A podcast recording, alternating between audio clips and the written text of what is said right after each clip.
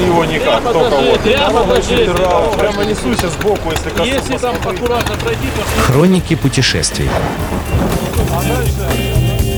Доброго дня всем слушателям Моторадио. В эфире я, Наталья Луковникова и мотопрогулка выходного дня.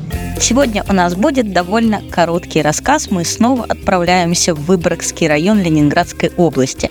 Там, у развилки дорог Рябова, Сосновый Бор, недалеко от полян, всего в 50 метрах от дороги есть руины финской лесопилки. Даже точнее, это руины здания ее электростанции – Электростанция подавала электроэнергию и на лесопилку, и даже на близлежащие поселки, включая деревню Халева, это сейчас Сосновый Бор, и Патру, это сейчас Зеленые холмы.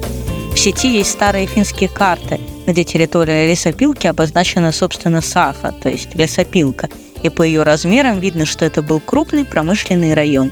Но данных ни о годах строительства, ни о причинах закрытия лесопилки а, не найти.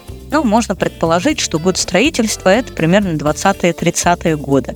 Сейчас же рядом традиционный борщевик и свалка мусора, но все равно бетонный остров прекрасен и лично мне почему-то навевает мысли о стиле модерн.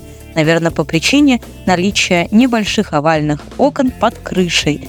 Так что можно отправиться совсем в коротенькую вечернюю прогулку до бывшего финского леса и насладиться таким вот э, странным стилем модерн прямо там, в этом лесу. А на этом вам хорошей поездки и хороших мотопутешествий. С вами была я, Наталья Луковникова. Увидимся снова через неделю на Моторадио. Всем пока! Хроники путешествий.